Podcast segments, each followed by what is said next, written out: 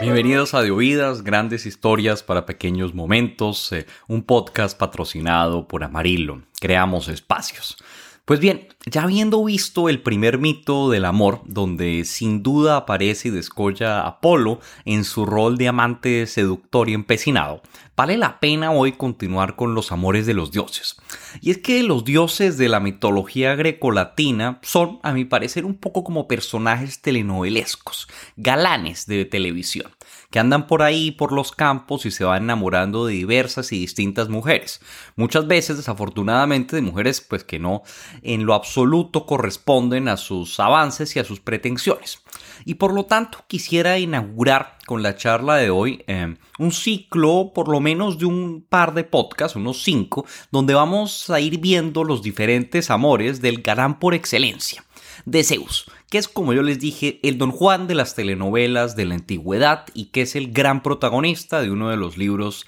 pues más destacados en este respecto, que precisamente es em, Las Metamorfosis del poeta Ovidio, del cual ya hemos leído algún pasaje y lo volveremos a hacer a continuación.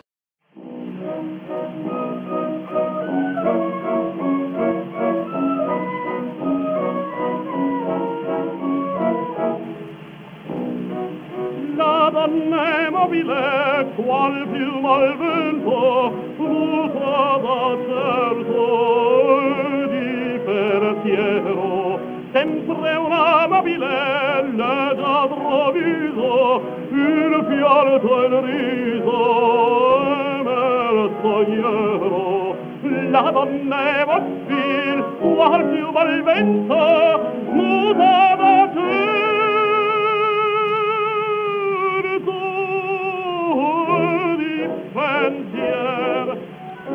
Pues déjenme entonces contarles una de las eh, primeras historias, de las primeras aventuras amorosas de Zeus, que suceden precisamente con una joven llamada Io.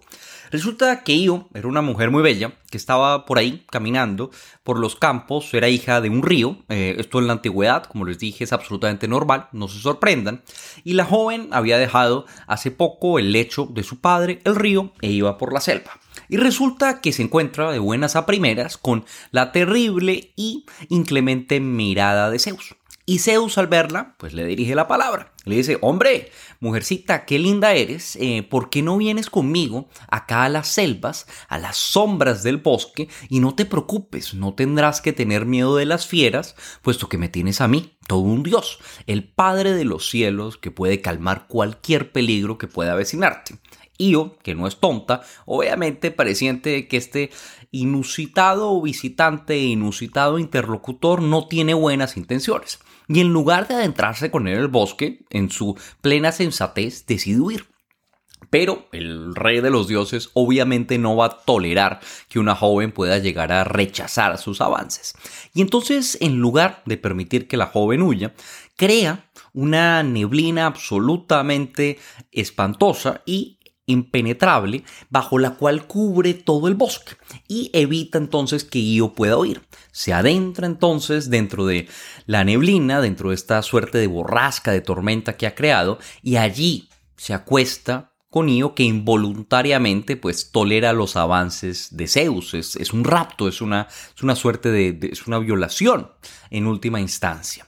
Pero Resulta que Zeus está casado también con un personaje relativamente telenovelesco, con Hera. ¿Y Hera quién es? Hera en última instancia pues es una mujer que representa el papel, pese a que es diosa, de la esposa constantemente engañada y herida. Y Hera está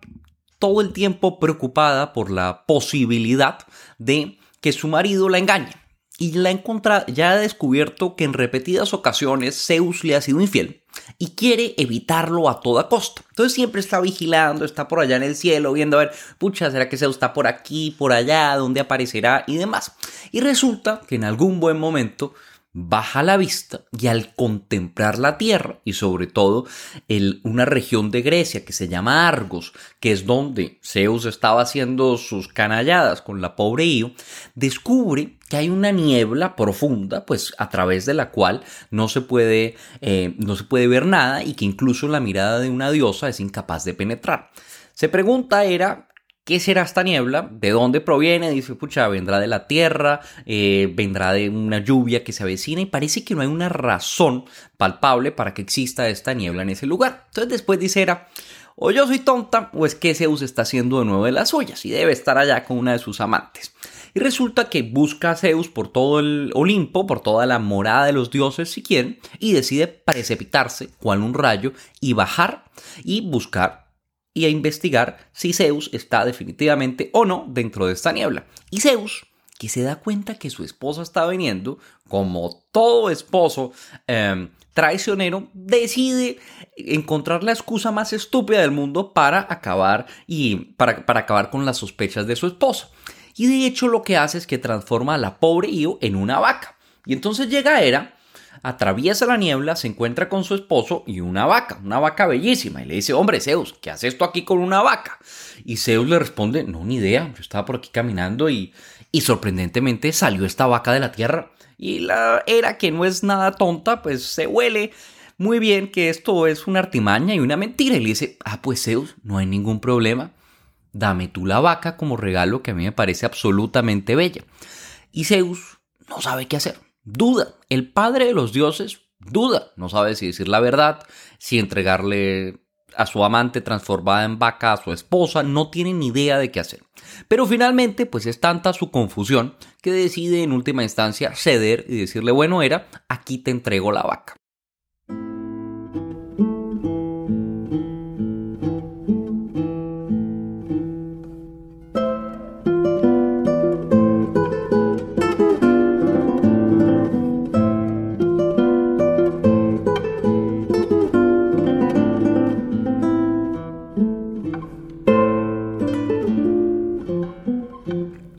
Y aquí yo creo que vale la pena hacer una, una pausa porque como yo les he dicho, todos estos mitos tienen una relevancia fundamental en la historia del arte.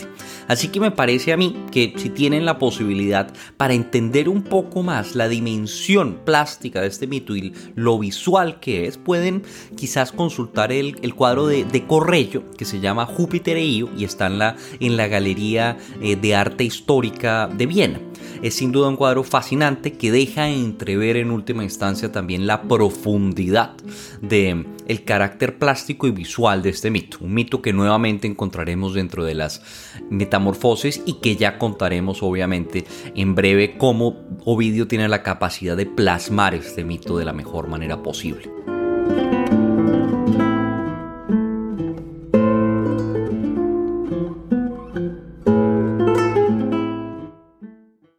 Pero bueno, sigamos nosotros y entreguémonos ahora a la continuación de este relato intrigante, me parece a mí, en el cual hemos quedado en que la pobre Io queda en manos de la esposa del hombre que la ha violado, de, la esposa de su amante, por así decirlo.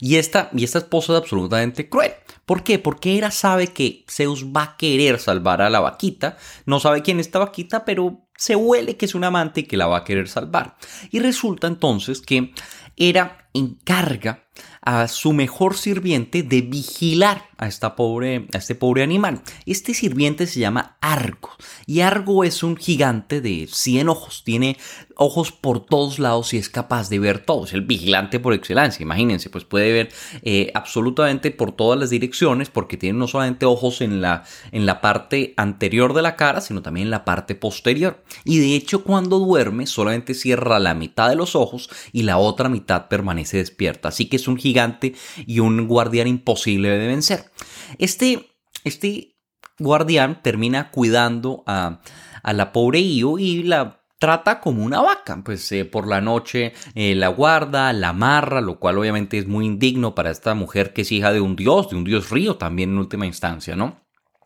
Y por el día la deja pastar y pues la joven obviamente está sorprendida, tristísima. Imagínense ustedes que buenas a primera usted fuera una mujer bella, joven y de la nada se transforma en una vaca que se tiene que acostar en el piso, tiene que alimentarse de hierbas, que usted intente hablar y en lugar de, de palabras le salgan mugidos, que intente mirarse en las superficies del agua y en lugar de ver el rostro bello al que está acostumbrado vea eh, los cuernos de una vaca y obviamente el belfo de un animal y esto genera en ella pues un dolor muy profundo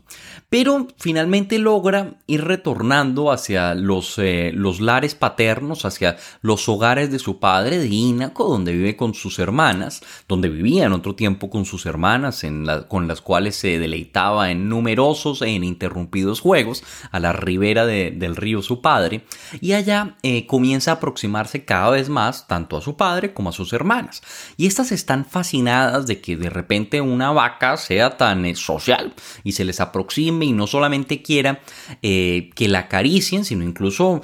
eh, activamente se acerca a ellas y intenta como entablar algún tipo de relación, algún tipo de conversación. Y resulta que finalmente Io, que intenta por todos los medios explicar qué es lo que ha pasado, eh, de dónde proviene esta transformación, logra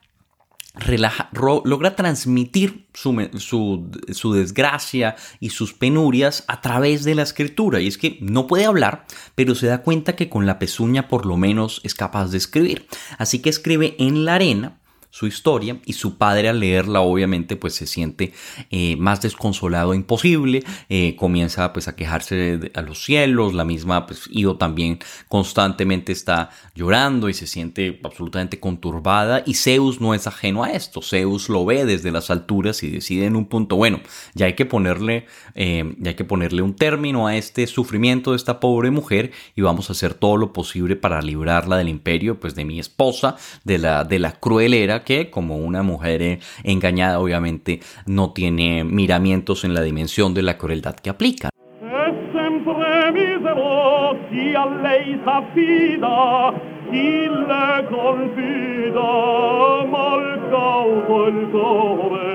pur mai non sente sì felice al pieno che su quel cielo non li fa amore la donna è mobile qual più il vento mutava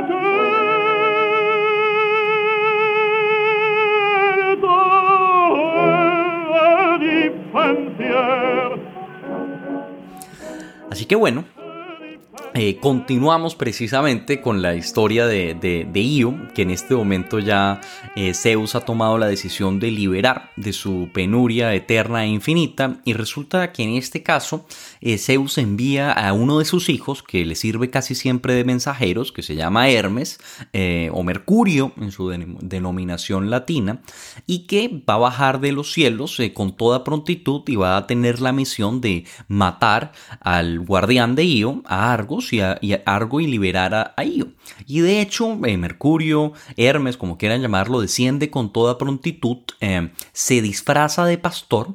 llega a donde está Argo tocando la, flauta, la zampoña, que es un instrumento relativamente nuevo. En ese tiempo estamos, eh, acuérdense, ante un momento en la historia en que no hay mucho, el hombre se acaba de crear, eh, todavía los ríos son dioses, todo es más o menos nuevo, incluso la flauta es nueva. Es como si, si de repente Hermes se aproximara con el último modelo de un iPhone y con eso quiere descrestar en cierta medida Argo. Y de hecho Argo queda descrestado ante el sonido de la flauta, pues que le parece fascinante y que no conocía se sientan juntos en una piedra, eh, Argo permite pues que, le, que, lo deleite con, con, su música y de hecho Hermes intenta pues dormirlo de todas las maneras, sobre todo contando y cantando historias, pero no lo logra. Solamente logra hacer que Argos duerma definitivamente y que no vuelva a despertarse al contarle la historia de cómo se creó y de dónde proviene la flauta.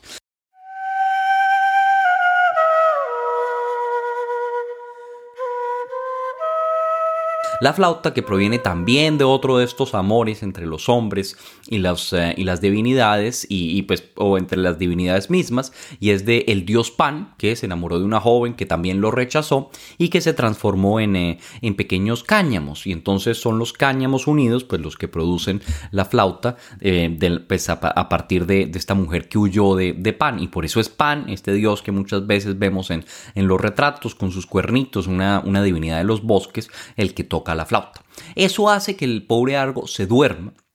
y entonces Hermes con toda crueldad pasa a asesinarlo y lo, lo mata, le corta la cabeza y obviamente pues es un, es un, pasaje que nuevamente Ovidio, que es una fuente muy importante, trata con mucha sutileza.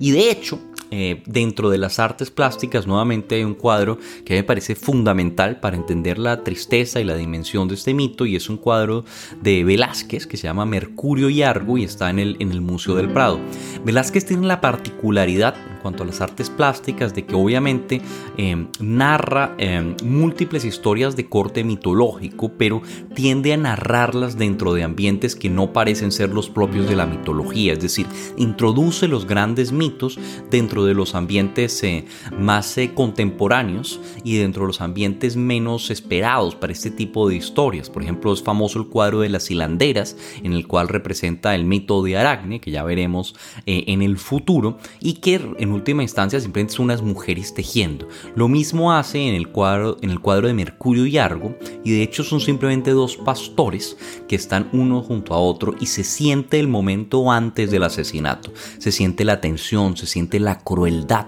de acabar con la vida de este pobre monstruo de 100 ojos que está a punto simplemente de ser decapitado y que no puede hacer nada para impedirlo porque ha sido vencido por el sueño. Es, es, un cuadro sumamente eh, eh, conmovedor y que nuevamente da un poco de vida a la pintura mitológica porque la actualiza en gran medida. En este sentido yo creo que Velázquez es un, es un seguidor de otro, de otro pintor que también veremos eh, con cierta asiduidad que será Caravaggio, que, que, es el gran ejemplo pues, del barroco y quien, y quien tras el, tras, el pues introduce otro tipo de aliento a la pintura, a la pintura moderna.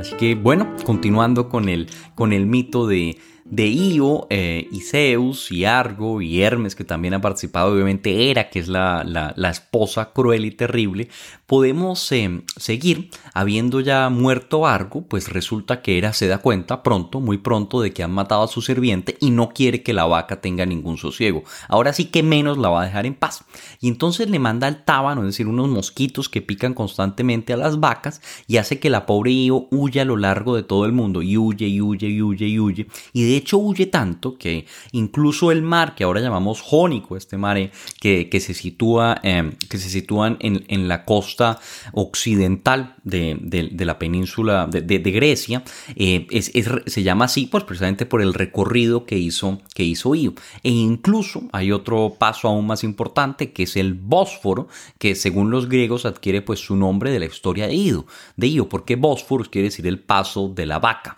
pues Bos quiere decir eh, buey, vaca en, griego. Y de hecho Io recorre todo el mundo siendo perseguida por el tábano y solamente encontrará sosiego definitivamente cuando llegue a Egipto y eh, Zeus ya no aguante más, se apiade definitivamente de ella y le, confiese a Hera su crimen y Hera pues tenga compasión, permita que Io descanse. Io de hecho pues se termina volviendo a su forma original e incluso se transforma en una divinidad eh, egipcia que será adorada en estas latitudes y este es el origen, digámoslo así, de, la diosa Isis en, Egipto, según las, las fuentes griegas y, y romanas. Es una historia muy interesante por muchos motivos.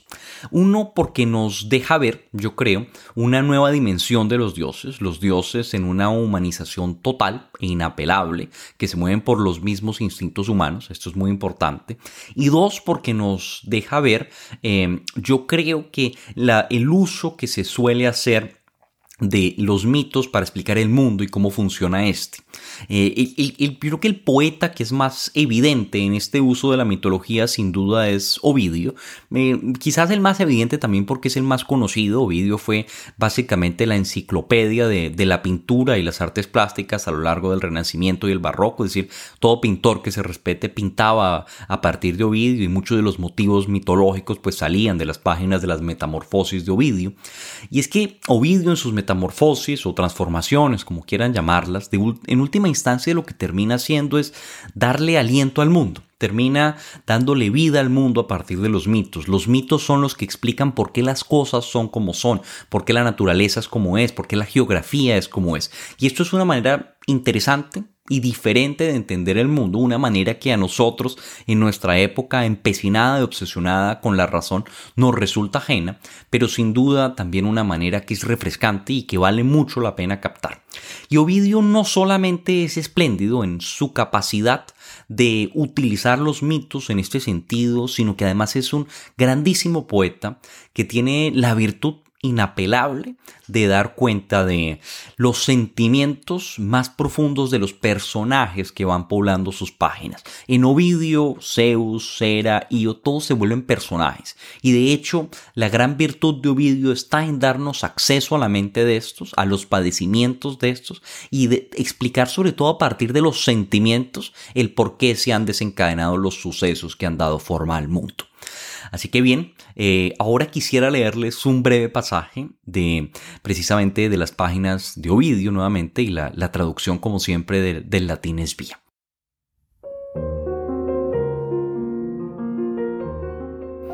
Dice así,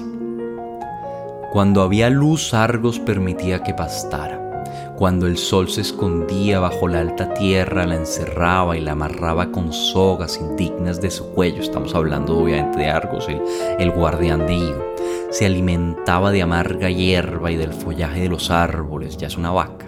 Por cama tenía la infeliz tierra, no siempre cubierta de grama, por bebida a los ríos pantanosos. Suplicante quería tenderle los brazos a Argos, pero no tenía brazos que tenderle. Comenzaba entonces a lamentarse, pero lo único que emitía era un mugido. La aterraba el sonido y se espantaba de su propia voz. Llegó un día a las riberas de su padre el río, donde a menudo solía antes jugar. Tan pronto como vio reflejado en el agua su rostro enmarcado por nuevos cuernos, se aterró y apavorado huyó de sí misma.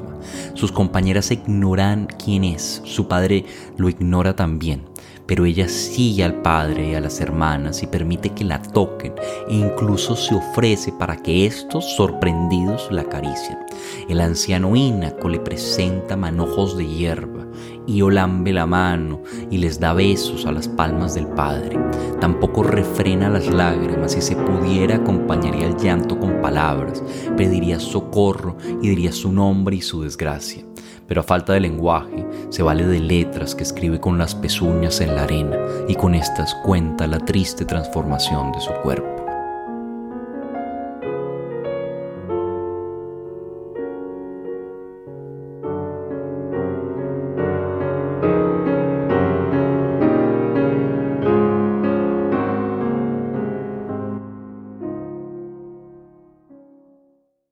Se darán cuenta, es un pasaje donde Ovidio tiene una plasticidad y un vigor inigualables y donde nos da acceso definitivo a la mente y a los sentimientos y al fuero más interno de los personajes que campean por sus páginas. Y esto es lo que lo hace un poeta tan moderno, un poeta además tan plástico, un poeta que se presta tanto para la pintura, porque todos los sentimientos, todo el pato, si quieren, que se debe encarnar en un cuadro, como lo hará en su momento Velázquez eh, con la historia precisamente de, de Argo y, y Hermes, pues precisamente lo capta ya antes Ovidio y lo transmite a partir de la plasticidad, la fuerza y la profundidad de sus palabras y de su poesía.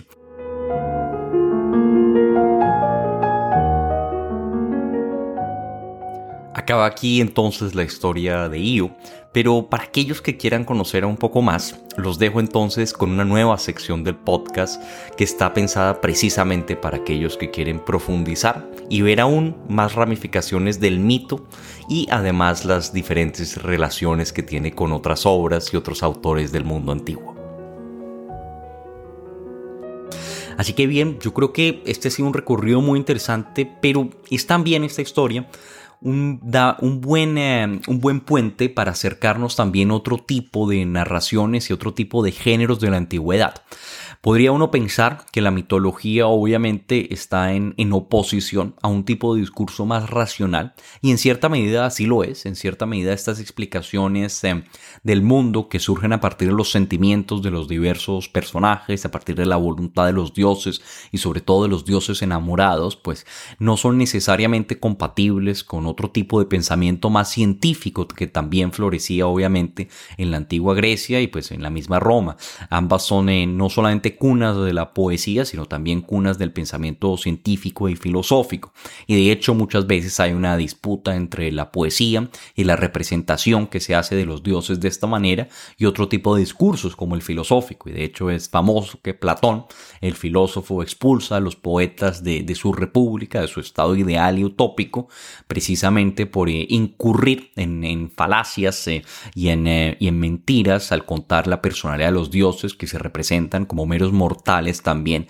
víctimas de las, víctimas del poderío eh, inigualable del amor, ¿no? Y esto pues obviamente no le gusta a Platón, que pretende unas divinidades de corte distinto, lo cual no es sorprendente, imagínense ustedes si nosotros tuviéramos un dios eh, que básicamente fuera un eh, enamorado empedernido, que andara persiguiendo a todas las mortales o diosas a lo largo del mundo, pues quizás no sería tan reverente como son algunas de las divinidades contemporáneas, ¿no? Pero más allá de eso, es, es, importante siempre tomar en cuenta que la mitología y este tipo de discursos muchas veces van de la mano también con otro tipo de, de, manera de, de maneras de ver la realidad que van surgiendo en la antigüedad. Y el caso de Io es eh, precisamente pertinente porque el, padre de la historia, aquel que por primera vez yo creo funda eh, la, lógica de lo que es hacer una historia, de los planteamientos y de las lógicas de la disciplina, la necesidad de examinar las fuentes, de contrastarlas, de entender el motivo por el cual diversas informaciones han llegado a nosotros y de buscar un medio y de en cierta manera decantar las diferentes, eh, las diferentes versiones para encontrar una versión más fidedigna, eh,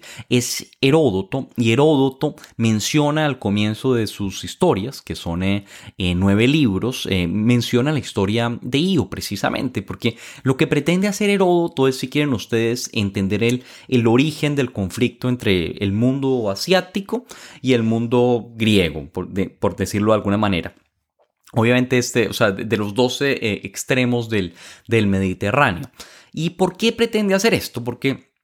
Heródoto es, un personaje peculiar, no viene de, Grecia como tal, sino viene de una ciudad, de, una ciudad que, obviamente es de origen griego, pero que no es, eh, no es del mismo cuño que sería una Atenas, una Esparta y demás. Y, Heródoto es sobre todo un viajero, recorre el mundo entero y de hecho tiene un interés, eh, un, interés eh, muy peculiar y antropológico por las diversas costumbres de los pueblos que va, que va recorriendo. Y dentro de ellas, pues obviamente se interesa por la manera en que los hombres se visten en la manera en que los hombres se casan, la manera en que los hombres se eh, eh, cocinan y la manera en que los hombres llevan eh, su vida de diferente manera en diferentes latitudes. Esto le interesa muchísimo a Heródoto y le interesa también entender por qué se han enfrentado en tantas ocasiones los que en ese momento serían los persas o los, digamos así, los, los asiáticos en, diferentes ramificaciones con, con los griegos del continente, del continente europeo. Y dice Heródoto que según las fuentes persas, y esto es muy peculiar, todo se debe a las mujeres,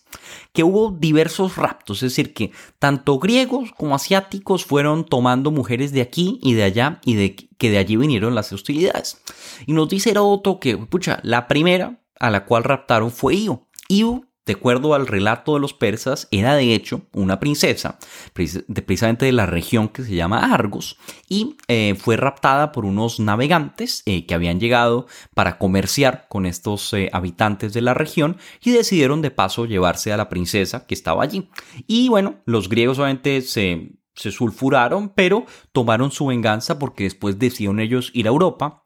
ir, a Asia y raptar a Europa. Europa que será la que dé nombre al continente europeo. Es una historia que ya veremos en, el próximo episodio. Y después eh, continuaron estos raptos sucesivos y los griegos volvieron a, incursionar en Asia y raptaron entonces a Medea, una, una, una, una de las heroínas más conocidas de, de la tragedia griega. Y después resulta que los asiáticos volvieron a retribuir y ya finalmente para dar pie a la guerra de Troya raptaron a Helena, lo hizo Paris o Alejandro. Eh, y esta será pues la historia eh, con la que terminaremos esta primera temporada de, de Oídas, con donde veremos los orígenes de la guerra de Troya. Y dice Heródoto que esto es lo que cuentan ellos y que este es supuestamente el motivo por el cual hay guerra entre los eh, asiáticos y los griegos. Obviamente es una concepción que no tiene demasiado de histórico, es una racionalización del mito, por supuesto, ya no se trata de vacas ni demás, sino se trata de princesas y diversos raptos y parece ser un planteamiento eh, más racional o una interpretación, si quieren ustedes, de este mito, que parece ser que los conflictos, de acuerdo con esta versión que nos cuenta eh, Heródoto, que se translucen en estas historias fascinantes de transformaciones y demás, pues simplemente esconderían otro tipo de acontecimientos eh, que explicarían los, el, el advenimiento del conflicto inacabable entre los asiáticos y los griegos continentales. Pero Heródoto no, no queda satisfecho con este tipo de explicación y de hecho eh, es muy interesante porque a continuación en el pasaje inmediatamente posterior yo creo que da pie a los planteamientos básicos de la historia como disciplina ya en el siglo V antes de Cristo eh, en el siglo VI antes de Cristo así que Así que leamos el, pasaje de Heródoto, pues los voy a leer, la traducción es mía como siempre.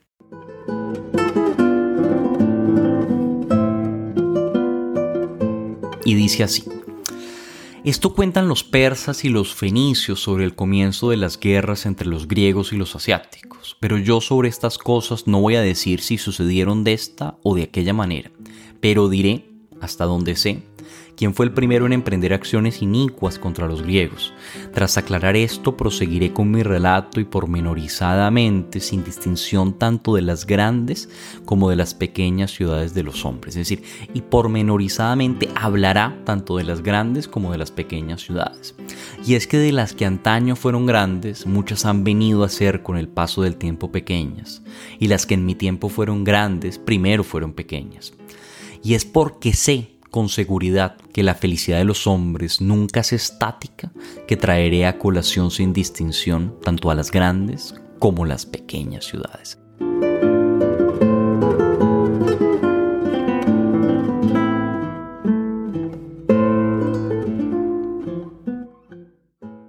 Es sin duda un, pasaje muy interesante porque dice Heródoto, mire, estas son el tipo de historias que se cuentan en Grecia y en Persia. Yo no sé si sean verdad o no. Tampoco me interesa demasiado eh, adentrarme y discutir con este tipo de mitos. Yo más bien, por el contrario, voy a decir de una manera quizás más fáctica de dónde proviene la lucha entre los griegos y los eh, persas y diré por lo menos quién fue el primero en que, atacó a los griegos. Y, ese, es una, y es una historia, es un planteamiento muy interesante, además porque nos deja entrever no solamente que Heródoto tiene diversas fuentes, las va valorando y va escogiendo de entre ellas, haciendo una criba cuáles son válidas y cuáles no. Es decir, tiene sin duda un, pensamiento eh, crítico eh, en el sentido histórico más, más contemporáneo y analiza las diversas fuentes, sino que además hace una mención a, una, a la mutabilidad y al cambio de la suerte de los hombres, que es muy filosófica, muy profunda y que después se claramente dejará patente en su obra. Nos dice Heródoto, mire,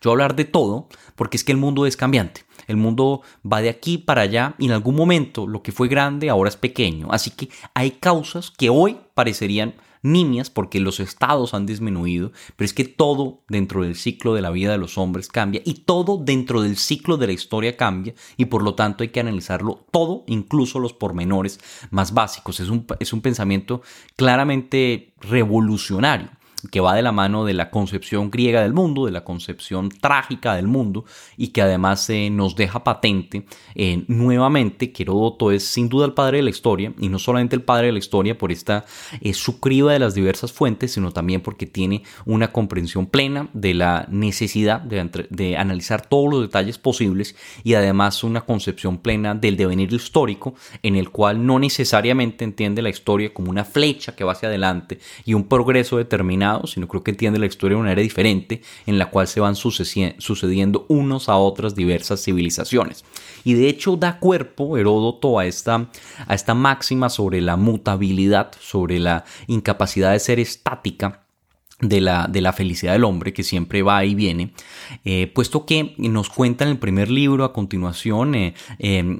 la, fábula de, de, Creso. Creso era el rey de Lidia, Lidia es una región que quedaría eh, en lo que hoy es Turquía, en las, en las costas de Asia Menor. frente a Grecia. Y resulta que Creso era un rey muy engreído, un rey de los lidios con muchísimo poderío, y en algún momento llegó a creer que em, su, su, poder casi no tenía límites y llegó a entrevistar a un personaje que se llamaba Solón. Solón era un, eh, griego que había dado, eh, le había dado la constitución a Atenas, había fundado, eh, digamos así, la, la, democracia ateniense y había establecido las leyes que estos tenían que obedecer. Y después de haber dado las leyes, había dicho, bueno, nadie puede revocar las leyes hasta que yo no esté. Y de hecho, para que nadie las revocara, se fue de viaje y se fue a recorrer el mundo y terminó llegando a Lidia. Y Creso obviamente pues quiso conocer a este tipo que había dado las leyes en la ciudad de Atenas. Y le preguntó, obviamente jactándose de todo, que si en sus viajes se había conocido al hombre más feliz del mundo. Obviamente esperando que le dijera usted, mire, usted es rico, emperador, etcétera, tiene hijos, eh, tiene esposa eh, bellísima, no hay nada que le falte. Pero Solón le dio una respuesta diferente, le dijo, mire, yo no sé, hay un tipo en Atenas que que es un campesino, parece que está tranquilo, eh, ha tenido una existencia relativamente pacífica y ya pues el final de sus días transcurrió en, la más absoluta paz. Y Cres obviamente pues queda absolutamente pues, eh, intrigado por esta respuesta, pues porque claramente no esperaba que le dijeran que el hombre más feliz del mundo es un tipo que, del cual nunca había oído hablar, que murió tuvo una muerte tranquila en Atenas. Y es que resulta que Solón le dice, mire, Creso, usted en este momento podrá tener mucho poder, eh, pero nosotros no sabemos cómo son los asuntos de los hombres. Van cambiando y así como cambian los hombres, cambia la suerte también de los imperios. Así que yo no sabría decirle si usted es o no es el más feliz del mundo, entre otras cosas, porque no se debe juzgar la vida de los hombres, sino hasta que ésta acaba porque muy fácilmente puede cambiar la suerte y el que hoy era rey, mañana podrá ser mendigo. Ese es, es, un pensamiento, a mí me parece pues absolutamente eh, trascendente y, muy, y muy brillante y que además pues deja, deja entrever la, la perspicacia y la, y la potencia del pensamiento de Heródoto. Y resulta que tenía razón Solón, porque Creso en algún momento quiso conquistar al reino persa, porque fue y al, oráculo de Delfos, que era, eh, digamos así, la fuente de información del mundo antiguo. El oráculo de Delfos era, digamos así, un adivino, pero, pero, pero más, más que una divina hay que entenderlo para nosotros casi que, pucha, yo no sé, como si fueran a consultarle a, a las Naciones Unidas o al Fondo Monetario Internacional, era el que daba, digamos así, las pautas más importantes para el comportamiento de las naciones. Y fue allá a preguntar en algún momento Creso qué es lo que tenía que hacer y le dijeron, mire Creso, ataque a los persas porque si usted ataca a los persas, eh, un imperio caerá. Y de hecho, Creso fue allá, atacó a los persas y el muy tonto no se dio cuenta de que, bueno, el imperio que iba a caer no era el de los persas, sino el suyo. Y de ahí, pues los persas adquirieron aún más poder. Así que vemos aquí, eh, pues obviamente el nacimiento de la historia, vemos eh, eh, el pensamiento racional y, de corte ya en cierta medida científico que introduce Heródoto a la tradición occidental, además siendo uno de los primeros prosistas del mundo clásico y hemos podido llegar a él a través de la mitología. Y es que, como yo les dije, la mitología en el mundo clásico no solamente tiene la función de entretener, que sin duda la tiene, y no solamente es objeto de las narraciones de los poetas, que en muchos casos lo es, y no solamente nos permite eh, acercarnos a autores como el mismo vídeo, que tiene una capacidad de penetrar en la psique de sus personajes inigualable, y es, un, es, por, es, es por eso un grandísimo eh, narrador, porque nos deja entrever cuáles son los motivos y los sentimientos de sus diversos personajes, sino que la mitología sirve también para acceder a otro tipo de discursos, a otro tipo de disciplinas que estaban compitiendo con ella para explicar cómo funcionaba el mundo y vemos entonces a la mitología en muchos casos racionalizada. Y muchas veces vemos también autores que buscan, digamos así, explicaciones muchas veces paralelas a las mitológicas o incluso diversas para dar buena cuenta del mundo. En, en última instancia, entonces, estas historias no solamente son entretenidas, no solamente sirven para comprender mejor el arte, para sentirse más a gusto en un museo, sino también sirven para aproximarnos a un mundo, al mundo griego y al mundo latino, que está eh, en una época absolutamente diferente a la nuestra y donde hay una obsesión, un empecinamiento por conocer el mundo y por conocerlo y explicarlo de diversas maneras los mitos es una de las maneras que existen de explicar este mundo, pero también es una manera de aproximarnos a, los, a, los otras, a las otras explicaciones que compiten con las mitológicas en el mundo antiguo.